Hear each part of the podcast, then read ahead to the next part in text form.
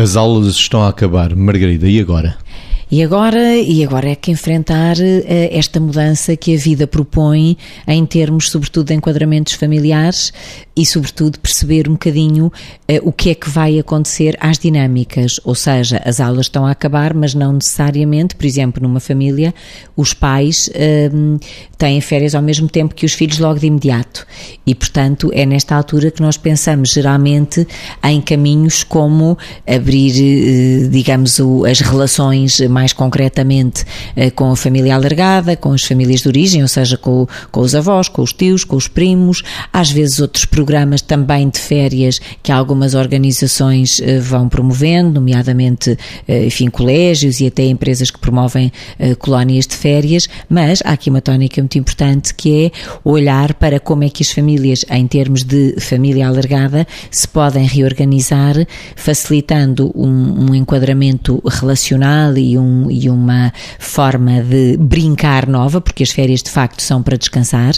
e portanto uma forma de estar nova com aquelas pessoas com quem se está menos durante o ano todo, porque se funciona mais em termos de núcleo, agora falo para as crianças e, e jovens, mas sobretudo para as crianças, porque depois os adolescentes já vão tendo outro tipo de autonomia, eh, muito mais também direcionada para os amigos, mas no fundo há aqui todo um reenquadramento deste suporte que a família alargada pode dar e que normalmente nós falamos muito aproximação das famílias em determinadas épocas do, do ano, por exemplo, o Natal, mas é verdade que nesta altura do ano também o suporte familiar é muito interessante em termos das novas dinâmicas que podem ser criadas para colaborar no início, eh, no início das férias das crianças, período durante o qual os pais ainda não estão de férias. Vítor, as crianças hoje, ainda os adolescentes também,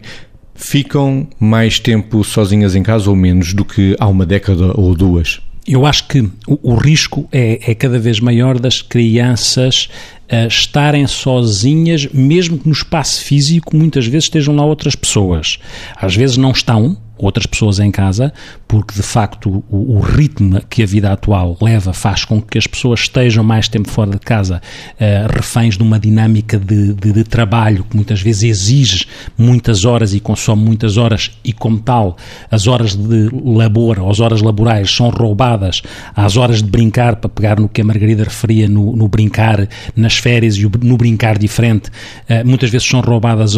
ao brincar com, e ao interagir e ao comunicar com os filhos, e nós sabemos, mesmo para as crianças mais novas, o, o melhor brinquedo que pode haver ainda são os pais, e nesse sentido dá jeito que os pais não se esqueçam disso, e o tempo roubado pode fazer com que isso fique comprometido. Por outro lado, muitas vezes ou algumas vezes podem existir pais em casa, mas mesmo assim estarem atarefados uh, com coisas do trabalho que levam para casa e que ficam menos disponíveis para interagir com os seus filhos e é fundamental que exista tempo de interação com os filhos, seja de uma forma mais brincada com os, as crianças e de uma forma uh, partilhada e comunicada a um outro nível com os adolescentes em função da idade que têm,